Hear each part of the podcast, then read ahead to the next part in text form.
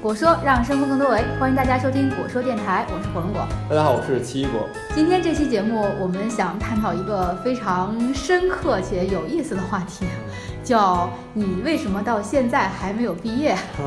所以说我们请到了 我们学院啊资深的一位美女大师姐，对年轻的”？美女，非常非常美女，然后也非常非常年轻的一位师姐，嗯，对罗京，然后在建筑学院读博士。对，欢迎师姐。 谢谢。其实这期节目有点自黑的感觉 啊，嗯 对因为我也没毕业，大家都是博士嘛，不要这样。对，大家都懂的。对对对对读博士是一个比较艰辛的过程啊，也比较充满了挑战啊。这么多年过去了哈、 其实我们知道你的生活也非常丰富和精彩，之前去很多地方也去交换过，然后去有一些这种交流。我们觉得今天可以分享一下，就是为什么这个时间这个跨度如此之长，你从事什么研究是吧？就是都去了哪些有意思的地方，读博士的生活到底是什么样的？嗯， 首先我要那个更正一下，就是不要觉得说读博士好像快三十了没毕业，就是什么大龄女博士之类的。就其实像在国外很多的那种博士生之类的，都是读到。三十多岁、四十岁，同时可以干很多自己的事情，嗯做很多自己的研究，嗯然后并没有很多的社会压力或者是学院的压力去催他们，嗯这个可能是一个比较自由的状态。对，就是其实国内还是比较着急哈，就是大的环境比较着急。前几天我过生日，然后收到我一个师弟，他呃在 Princeton 读的硕，已经毕业好几年，问我说：“值此生日之际，重提人生三大问题：何时毕业，何时结婚，何时抱娃。” 然后我就嗯， 然都后已经在日程上了，其 实对对对对对，然后我就问他说：“那你何时结婚，何时抱娃？”他说：“跟你一起，跟你一起，只有毕业不能跟你一起。 哎呀，”对。 哎呦，这个故事好好隐晦啊。对啊，经常见到这个博士们在就是见面以后啊，会讨论这个问题，而且这些问题其实是不能说的问题啊，一般见面最好不要问博士这些问题，对吧？？是一个很很伤很伤人的一个 问题，很粗鲁，很伤感情。对，但实际上那个博士生活，你觉得怎么样？感觉？我觉得总体来说，在这个时代的狂澜下是很慌的一件事情，但是期间我觉得积累的很多东西以后还是能用得上的，嗯，对，所以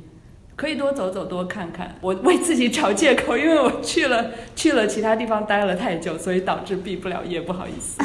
也不是毕不了业，就稍微推迟一段时间啊。那你去了哪些地方？我是先在台湾，在台大待了半年，嗯，然后回来了半年，之后又去了美国，在哈佛待了一年，然后回来写博士论文。啊，你对看看这么精彩， 嗯对，你为什么去台湾做这个交换呢？就是我，因为我是厦门人，嗯所以我当时博士论文的选题，台湾对我来说是一个很重要的研究对象，嗯所以我就想说，无论如何一定要去台湾看一看。那既然去看一看，我觉得不如就去待一阵子，嗯所以我就申请了那个台大城乡所的访问学生，去那儿待了一个学期，然后彻彻底底的改变了我的专业观和世界观。哎呦， 为什么？挺好奇的。去到以后才发现，对方虽然跟我们只有半个小时的那个飞机的，当然我从厦门走，只有这么一段距离，但是完完全全奉行的是非常不一样的制度，非常不一样的学术方式，以及由此造成非常不一样的社会。我其实很好奇，啊就台湾到底是一个怎么样的治学和做学术的方式？因为感觉虽然，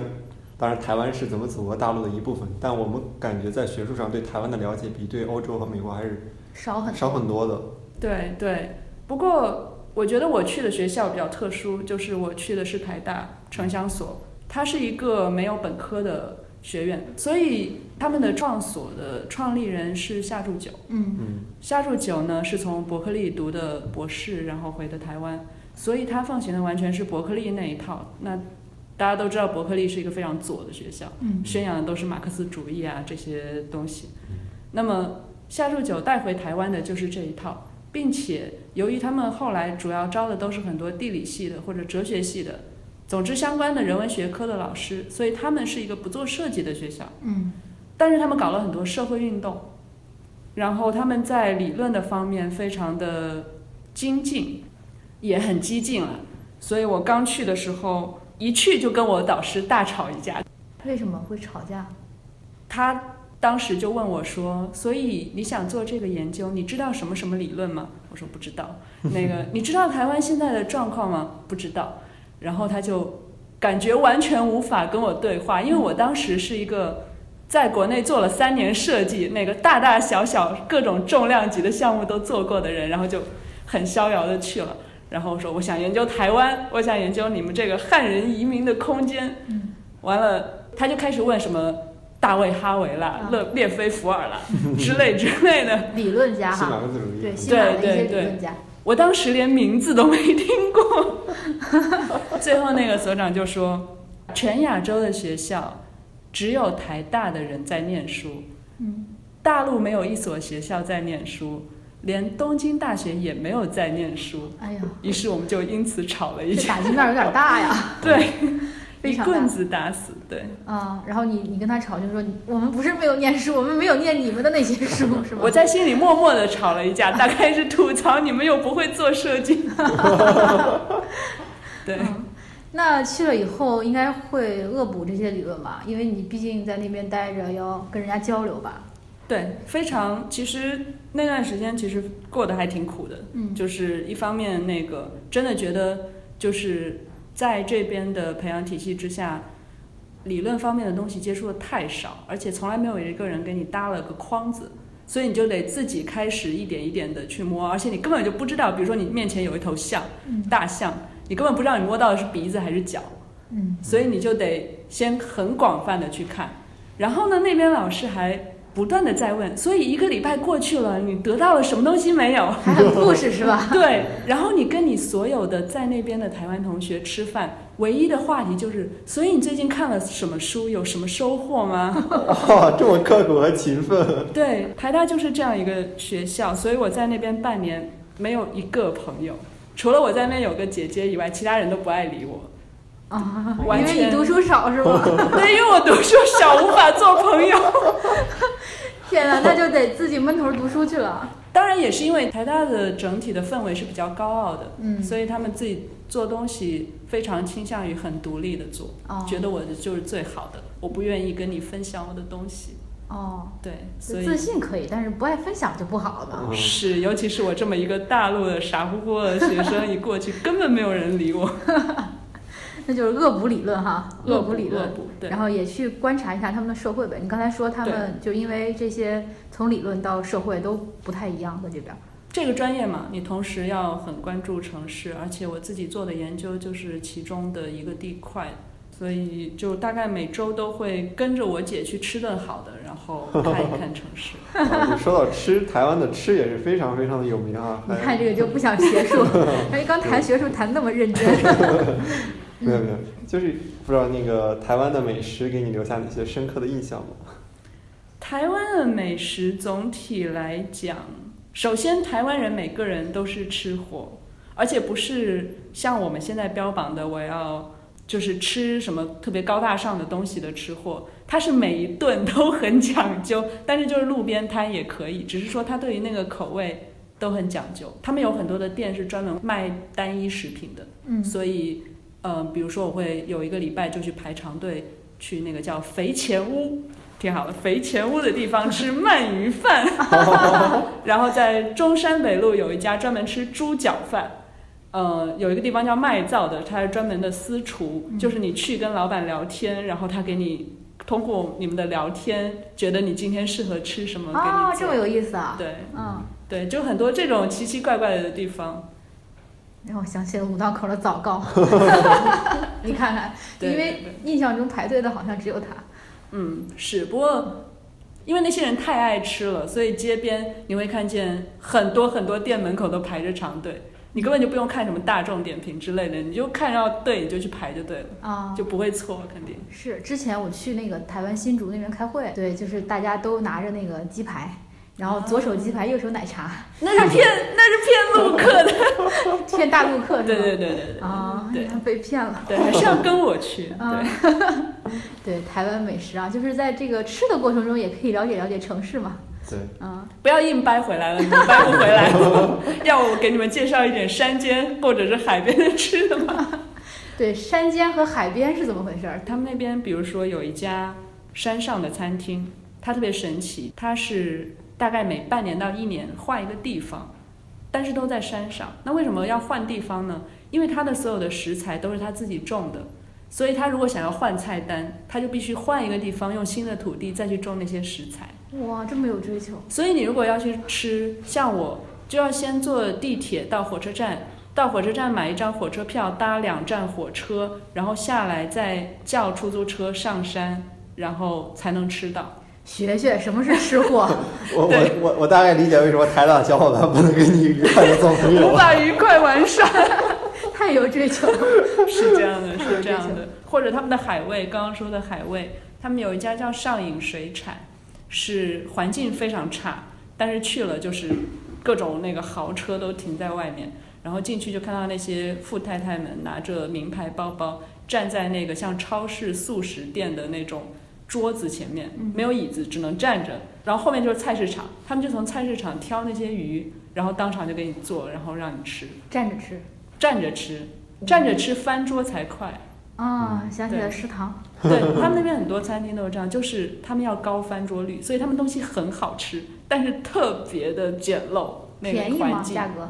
蛮便宜的。那他们为什么不把这个环境稍微改善改善，然后让大家吃着能舒服点儿呢？因为他们是吃货，哦，他就是们没有已那么经不在在乎意这种环境了。嗯，对，但是反过来恰恰是这样一种状态，反而造就了一种很诡异的一种气氛，让你反而还挺向往的。啊，对因为比较特别嘛，别的地方没有。嗯，对啊，是这样，那你研究，哎呀，我真想了解一下你的研究的东西啊，嗯就可是以啊那个汉人哈，在对台湾的汉人，明清时期移过去的汉人，也就是现在所谓的台湾人，他们在不同的政治体制下，比如说他们被日本人殖民，或者是新的国民党移民过去的时候，他们是怎么样具有怎样的政治性，以及这个政治性是怎样去影响空间。啊我，哦挺像一个人类学和那个社会学的一个田野调查式的，研究哈，没有那么人类学，嗯所以没有那么田野调查，但是比较偏会去考察很多社会组织形态，或者是人的政治性嗯，和空间之间的关系。在台湾的这个经历啊，还是很丰富的啊，又又是吃啊，又是调查呀，啊，对，所又以是毕读不了书业。啊， 又是读书，在那边待了半半年，那回来是不是在理论方面就非常精进啊？ 我我是这样，我为什么依然毕不了业？是因为回来的时候，我以为我的理论已经可以了，然后见了一下我哈佛的导师，啊，就又一次遭到了毁灭性的打击，于是又重新开始，读书又重新开始了在哈佛的一段旅程。 啊，这个又是类似的嘛，又是没有朋友嘛。在哈佛，朋友朋非友常很，多，朋友非常，对你知道的，这个应该生活比较丰富多彩了，是吧？对，特别是那边儿留学生特别多，就整个 Cambridge 那个区域啊，大学特别嗯多都是年轻人啊哈年轻人很多，然后而且就是华人啊或者各个方面的人啊都很很多，而且大家都很开放，就 party 特别特别多。嗯，什么频率啊？不，人都是这样，就像我现在写博士论文也是这样，就是你平常越苦逼，你就会越找那种机会去嗨，所以那个频率非常之高，啊在 final 期间其实也非常高。啊就像我那个我住的地方，我们是四个人合租，然后两个是 MIT 建筑系的，两个是 GSD 的，嗯也是建筑系的。所以呢，当时两个 MIT 的人在做毕设，那我们是在正常的上学当中，所以我们基本上二十四小时都有人醒着。而且二十四小时家里都有可能出现陌生的人过来，但是不是你们想的那样，我们啥也没想， 可能是来家里最多的是喝酒，有时候有一点别的活动，或者就是吃火锅。那嗨了以后呢，大家就开始，比如说有的人就开始写诗， 有的人就开始搜 YouTube 上面那个奇怪的视频，然后跟着跳舞。然后有些人就开始讨论创业，所以我们那个我们公寓后来已经有两拨人创业拿到了 MIT 的奖金。哇，这是一个创新高发地啊，啊就是对这种交流和互动。 而且特别非常是重要 Boston 是那个纬度比较高，比较冷，对就是冬天这个在家里吃火锅啊，是一种很重要的 social 的一种方式。对，而且我们屋子有一个特别好的地方，我们有个小阳台，啊， 所以我们一般的模式是屋里吃火锅，屋外烤肉，所以我们那儿就是 party 的营潮。对 h Mart 还有那个小肥羊火锅底料，对对，我们当时有一个同学，他是做毕业设计，快交图。final 期间，大家都去帮他做模型，因为中国人传统特别好，大家都会去帮互帮互 final 的 做模型。然后有一个另外一个同学，他是 M Mark Two 的，那个当时也是在 final，但是没有在做毕设。有一天就去跟那个哥们说：“哎，某某某啊，最近是不是做的非常累？”然后那人说：“是啊，是啊。”那需不需要帮忙？那人说：“要要要。”然后我带了一支雪茄，我们一起出去抽吧，我帮你放松一下。 然后于是两个人就夜里大半夜的去那个戏馆外面抽了一支雪茄，抽回来。然后那个拿雪茄的同学说：“那我先走了。哎呀，感觉这是革命友谊啊，都对一对起对吃苦的幸福。就是特别是我觉得在国外的时候，你其实虽然觉得生活有时候很单调，但其实这种聚会啊，这种 party 啊，或者是有的时候几个人的一种小范围的聊天，会给这种平淡的生活加很多的佐料。其实我觉得也是给国内同学一个启示啊，就是读博士不要自己一个人读，老死读，”对对对对对，经常跟大家聚一聚。对对对，经常要有一个很重要的文化，就是国外，比如说下午茶的文化，或者经常去酒吧聊一聊，嗯这个其实是一个很重要的促进哎，就是想法或者你交流的一个对场场所。而且你不会感觉太孤独，所以千万不要像台湾的那一个场景那样。对，就台湾和美国还是这样聊起来，感觉还是挺不一样的。对对，我自己的博士论文在哈佛的时候是做波士顿的唐人街，其实相于。当于你的那个博士论文两个部分，一部分是讲那个台湾的汉人，另外一部分讲那个在美国唐人街的华人。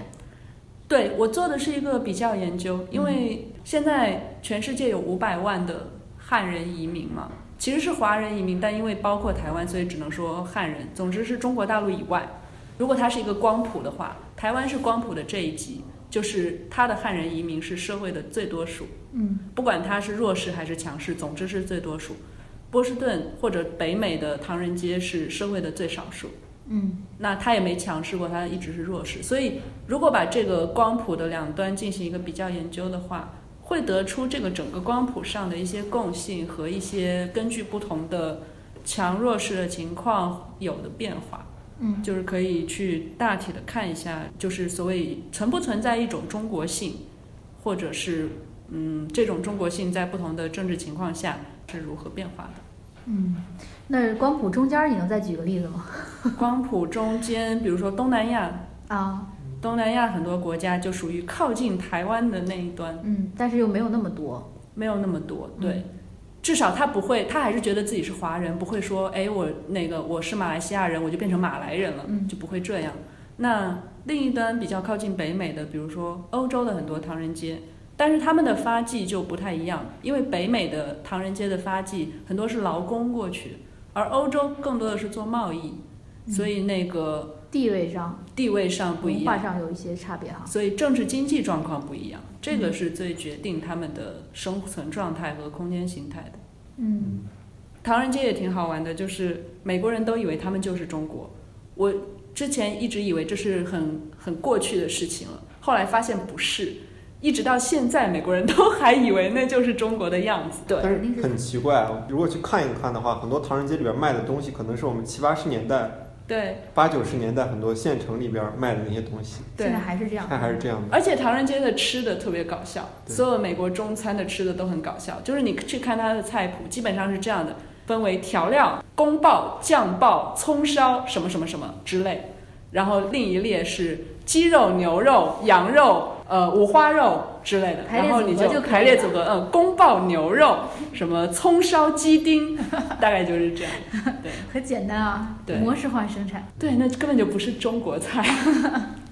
学术呢又精进了吗？在美国，在美国待的时间长啊，待了一年，比嗯台湾要长一长一点。对，回来以后算是基本上想清楚了要做什么。嗯，。所以就开始猛感、快感就是万事开头难，然后开了个好头儿。 对，开了个好头，虽然后面写的还是很恶心，所以到现在还毕不了业。就是要求比较高，对就是要求太比较高高了。对，嗯特别是当你去台湾也好，然后去美国也好，看了很多那个他们那种体系下的一些研究，你确实会觉得啊，我们还有好多要做，所以说就是总是感觉有种要毕不了业的感觉。对你真的觉得不能说这边不好，只是说大家缺失的快都不一样。嗯，那你一旦意识到自己缺失什么，你就特别想把那个嗯补做上好，哈。对嗯你就会陷入无穷尽的纠结当中。但理论上来说，你去的是 GSD，GSD 的话应该也是一个不怎么特别追求理论的东西，啊相对来说，它是一个以画图为导向的一个情况，应该和台湾还是很不一样吧？嗯，GSD，因为它主要是硕士生占多，它每年只有七八个博士生嗯对，有三百个硕士生，嗯所以那个氛围就是啊，我今晚又熬到了四 点，大家然后都比是吗？不是不是鄙视比你没办 法，就是大概一整个学期只有一两个礼拜是不用熬到夜里的。那博士生呢，就是 GSD 是那种开放的教室，博士生就是在那个开放的教室里面有一个一排办公室，就在办公室里面坐着，然后有一部分甚至被赶到那个系馆外面有一栋小楼，里面全是办公室，就在里面待着。所以博士生其实是非常少出来的。嗯，GSD 非常鼓励博士生到外面去做兼职，或者是做自己的事业，所以基本上你很难很难有博士的交流的那种氛围。那我们说回这个论文啊，毕竟还是要毕业的啊，因为我也写过论文，知道写论文是啥状态。就是我当时在最后一段时间集中写的时候，其实每天工作的时间也没有想象中那么长，每天就也就在图书馆待个四五个小时，对啊，就差不多了，就顶天儿了，就写个一两千字啊，一两千字都非常多，就可能一千或者一千以下嗯，每天写完的话会非常的开 心啊。如果没有写完呢，也也不气馁，第二天接着写嘛，是吧？但是那个状态就是生活状态会比较规律啊，嗯每对天都非常规律。不知道你什么样的状态？我其实是不追求这种规律的生活，但是好像被逼无奈之下，嗯，渐也必渐的须规律了起来。对我从去年大概十一月开始写论文，写到现在刚好一年，那可能还要再写个几个月的。那从我刚刚回国的那段时间，大概中间有一段稍好一点，现在可能又是，就是你会感觉非常的浮躁。不嗯是因为你自己浮躁，是因为你每天刷朋友圈非常浮躁， 就大家都过得风生水起。 那个，我记得我以前很多朋友跟我说，看到别人都出去玩，各种晒照片，很不爽。我说，其实最不爽的不是这个，是你一个人憋了一年没有出大招，别人都是今天办个展览，明天出本书，你每天都在朋友圈里只能给人点赞。 对，你会觉得好心塞，你会觉得，所以我干了三年，什么东西都还没出来，你就会整个人对自己的人生产生怀疑。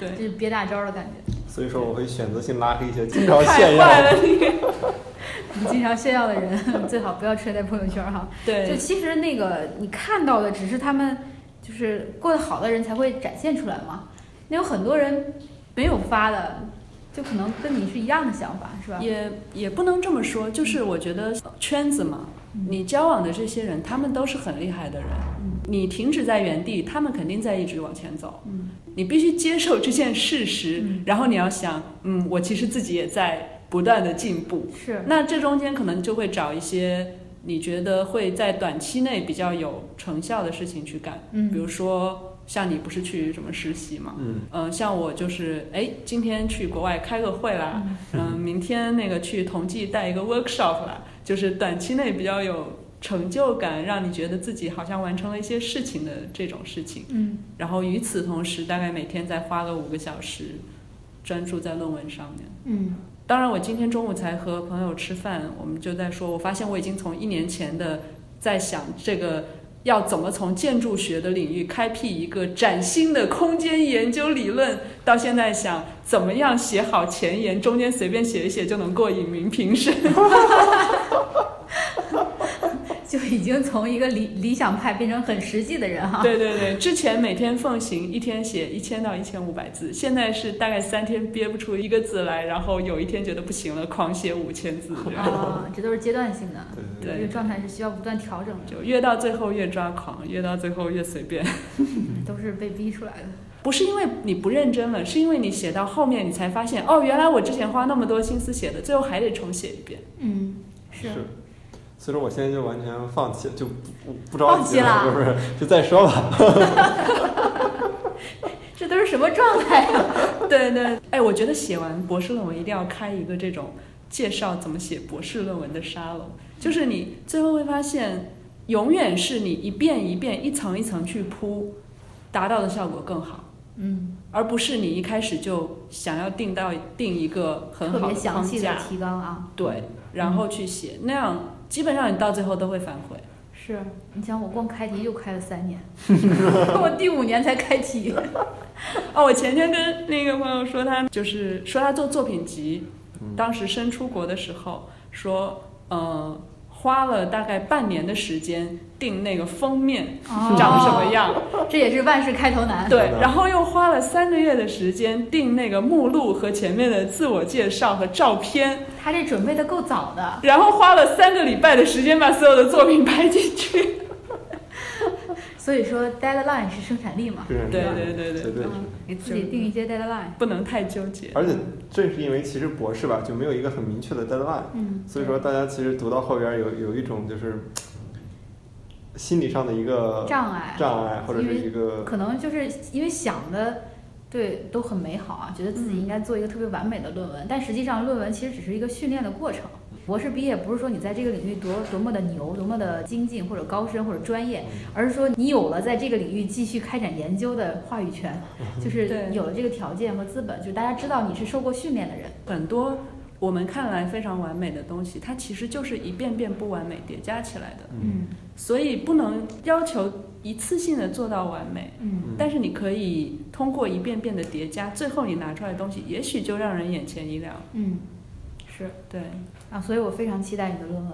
对对对，等我毕业了，欢迎大家来听我的博士论文答辩。对，我们一定要在那个微信啊，什么各个渠道啊，发广告广发广告，对对对半泛成传播一下，半看成看这篇都是放到王道生听打，对，也我憋了三年，终于出关了。对贴上大海报，不能不能像以前那样每次贴 A 四纸的小的，我们这来 A 一的对，还要专门设计一下。 ，A 一的，我跟你说，我画了很精细的手图，到时候可以当海报，哇，海报都画好了，你想想，就差答辩就了。差就差答辩了。答辩的衣服都买好了。哎，太赞了！我觉得这个就说明罗金还是一个比较认真的人哈，这个对待这件事情非常的非常的用心。 对，可以这么讲。哎，我我这里边还有个小疑问，就是你从一个以前你说前三年一直在做设计，从设计思路转到那个做研究思路，我觉得还是很不一样的。对，我觉得这是一个螺旋上升，就是你把设计放了一段时间，你去想一想这个社会，想一想这些空间，你再回去做设计，因为你终究是希望自己有一些事情是落地的，嗯，终究希望能够实际的为这个社会，你想了那么多，你能够做点什么东西。是，就是最理想的状态是能把自己博士论文的理论成果运用到实践中去做一个实验，然后再看看这个理论到底是不是这样的，然后再回来修正你的理论。对，当然这个是非常理想的状态，因为其实基本上不可能。也许我现在研究完汉人移民，赶明天就做一个什么会展中心之类的，完全没有关系。啊，我觉得那个虽然时间长了点儿，但是挺值的，因为在这个过程中你会发现自己的短板，然后去把它补起来哈，然后对再去实践中去反思，然后再去找新的这个理论的突破。 嗯，对，关键是心态，尤其是女博。男男博士也一样，就是你会发现，其实这是一段人生中特别神奇的一段时光，啊就是他在你精力最旺盛、最充满热情、充满好奇心的时候，然后你又不太顾及三大问题，嗯然后去干一件事情，但是你干这件事情的时候很孤独，呃，而且会会有那个焦虑，对啊、就是你会觉得。就是会质疑自己吧，就从动机到内容，就全面的质疑自我就自己做是的大家东西都知道，呃，做博士恶心，但真的你一定要去经历那一年，你经历一个月都不行，你一定要一年你才知道有多恶心。 你才知道自己多强大。对，是这样的。嗯，之前好像写过一句话叫“没有毕不了业的博士”，不，没有什么只有打不死的小强啊，还是什么？就也是读博士读的非常的，真是艰辛啊。关键就是很很孤独，就是你会发现，比如说你在外面设计公司，或者是学者，你都有一个团队，就是你不擅长做的事情，你可以有别人来帮你完成。嗯但是，一旦到博士论文，就是所有全套，上至高大上理论，下至打杂，你自己全部都得做，是啊，没有人可以帮你。所以不是挑格式最 后。 博士论文杀手格动输入参考文献，哎，这个都不用手动了，就是有一些文献管理软件都可以帮你解决。可以。不容易啊！然后祝祝愿大最师姐年最年轻的大师姐、嗯美女大师姐早日毕业，然后我一定会去听你答辩，谢谢大家都谢谢谢谢，一请广来为流捧场。对，成为一个传奇。嗯，传奇好，那这期节目我们录到这儿，大家再见。大家再见。拜拜。